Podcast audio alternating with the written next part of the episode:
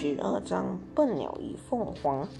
从数学课上信老师来的那天起，秀兰的学习成绩开始突飞猛进。最初，这只是秀兰自己心里的感觉，渐渐的，这已经成为班上有目共睹的事实。再后来，这已经成为班上一致整个年级的公众议论。老师们在谈起学习好的同学时，除了要说起高珊珊，必定还要说起楚秀兰。高珊珊的学习一贯很好，理顺理成章，而秀兰的学习好却有着相当大的新闻性。秀兰学习成绩的提高，在老师的心目中简直就是一个奇迹。她的进步所产生的价值不是对她一个人的，她的进步对许多曾。基础薄弱的同学有着相当大的鼓励作用，因此学校对自然的重视远远要超过招珊珊的重视。秀兰在班上的位置发生了明显的变化，同学们目光里的意味不再是那种可怜同情，而是变得既钦佩和仰慕。秀兰不再是那笨鸟先飞的笨鸟，而是那一鸣惊人的凤凰。初三年级原本学习基础薄弱的同学，真的从秀兰的进步中受到了巨大的鼓舞。大家感到精神为之一超，那只随波逐流、破罐破摔的消极情绪也渐渐开始消融。在这所有的变化中，变化最大的还是秀兰，她感到一种从来没有体验过的自信开始在心中燃烧起来。她突然发现，学习不光是一件辛苦的事情，而且是一件很有乐趣的事情。学习方法再多再好也没有用，回来学习讲的就是一个人悟性。楚秀兰在关键时刻悟出了学习的道理。一位老教师这样评。评价秀兰，您说的也不全对。楚秀兰还是一个非学习非常用功的学生，她的进步是一个从量变到质变的过程。校长这样总结秀兰的进步。老教师急忙补充：“我就是这个意思，变的过程就是他悟的过程。”校长说：“我们在全年几开个会，让他。”在会上讲一讲怎么样？老教师说，悟性是个非常个人的事情，而且是只能意会不能言传的事情。他就是想讲也讲不出来。果然不出老教师所料，秀兰死活不肯发言。就在校长百思不得其解的时候，他收到了一封没有注明的来信。校长您好，我想您反映一件事情。楚秀兰的学习成绩是不真实的，说严重一些，这种都是是一种作弊行为。他的所有好成绩都是依赖他的钢笔，我估计他的钢笔是一个非常精密的仪器，他能给楚秀兰提供所有题目的正确答案。希望校长调查一下一个说真话的同学。看着这封信。校长感到非常奇怪，一支钢笔怎么会这么大的作用呢？这是无稽之谈，这恐怕是那个妒忌的女孩子，或者是喜欢想入非非的男孩子的恶作剧。可是强烈的好奇心又让他想看看楚秀兰的那支钢笔。秀兰正在上物理课，班主任刘老师把他叫到了校长办公室。带着钢笔了吗？带着了。秀兰不明白老师为什么这么关心他的钢笔。校长室里坐着校长、教导主任，加上刘老师，一共三个人坐在秀兰的对面，好像要考试的样子。校长和蔼地问：“上什么课呢？”物理。秀兰心里有点发毛，不知道上这课把他叫出来干什么？复习哪部分呢？电学。校长原来是。教物理的，他从书架上拿一本习题集，翻了翻，指这其中一道题对秀兰说：“你把这道题解一下好吗？我们想看看你的水平。”秀兰看了看这道题目不难，前天他刚刚做过了。于是他拿出钢笔，在纸上很快的做完了。校长又拿过了一张纸和一支笔，再做一遍好吗？秀兰不明白校长为什么让他再做一遍题，他还是很快的做完了。校长指着习题集上的另一道题目说：“希望你能把它做出来。”秀兰看看这道题。比刚才的难一些，看着有点眼熟，但没有太大的把握。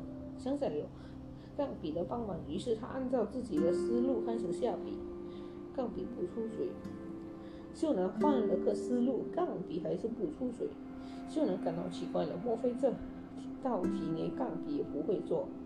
秀兰抬起头对校长说：“对不起，这道题我不会做。”校长又拿。过刚才的笔盒子，用这支笔试一试。秀兰摇摇头，换了纸笔也不会做呀。校长笑笑，不再勉强。校长装作无意的样子说：“楚秀兰，你的钢笔挺好看的，给我看看。”秀兰把钢笔递过去，只见校长一边不停的称赞，一边把钢笔手开吸水的笔露出来了。校长走到窗前，把笔对着阳光仔细研究，教务主任和刘老师也坐过去，跟着查看。秀兰猛地明白了，校长在怀疑他的钢笔。刚才的题目不是钢笔不会做，而是他不想做。万一做出来了，校长又给他另外的纸笔，秀兰做不出来，钢笔的秘密又暴露了。秀兰只觉得心在梆梆乱跳。是这很正常的钢笔吗？校长把钢笔还给秀兰，又说了些鼓励的话，就让秀兰回到教室继续上课。秀兰长长的叹了一口气。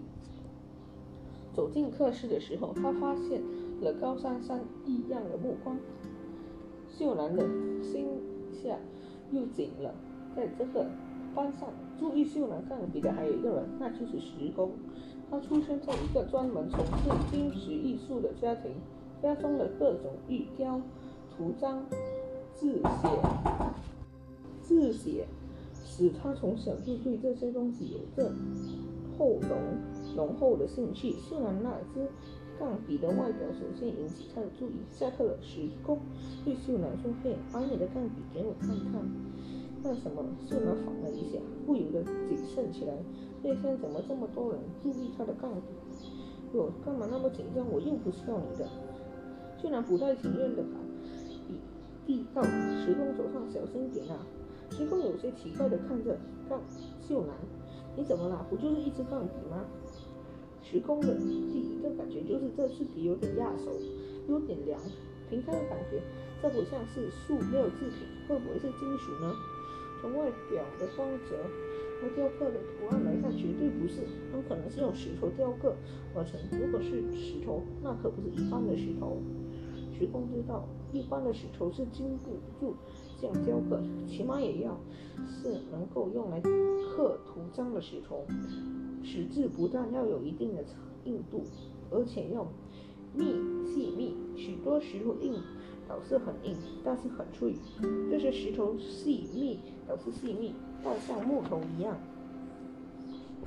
石工仔细的去摸、感、观察着那白色的长和颈背和那双黑亮的眼睛，那晶剔透的色泽和生动的造型是，真是让时光爱不择手。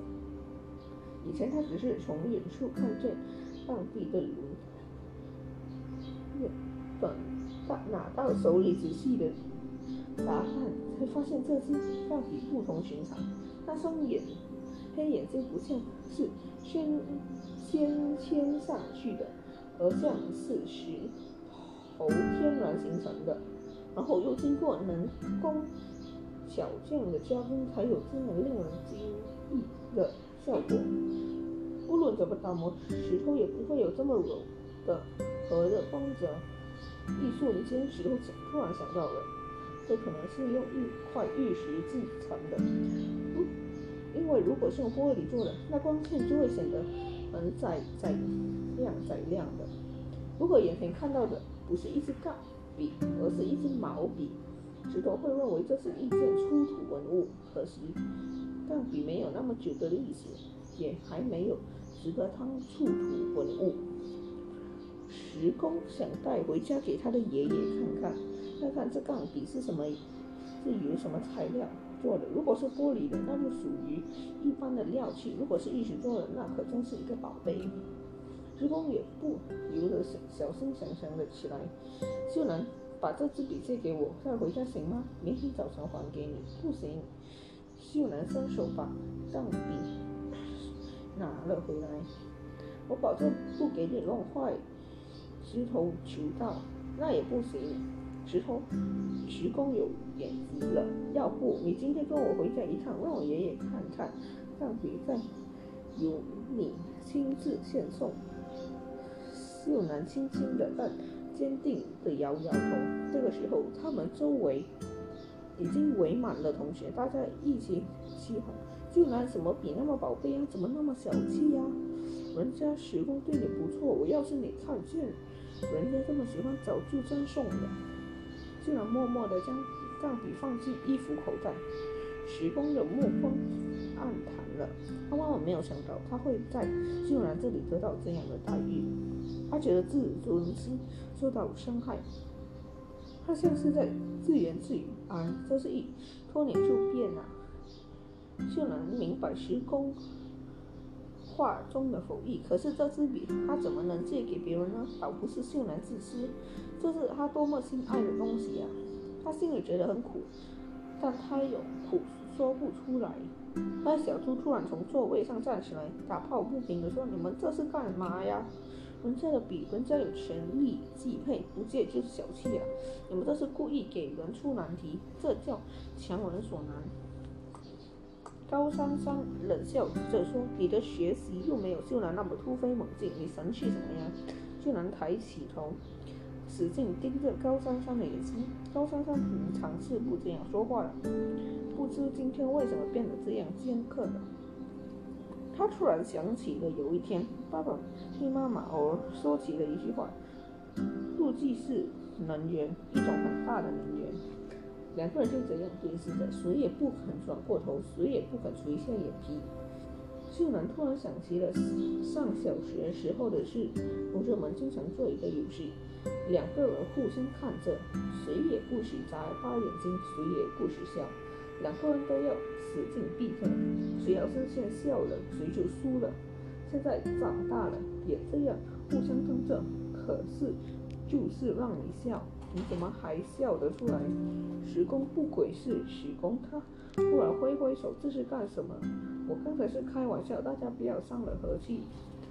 大家这才回到自己的座位上，可心里都觉得不是滋味。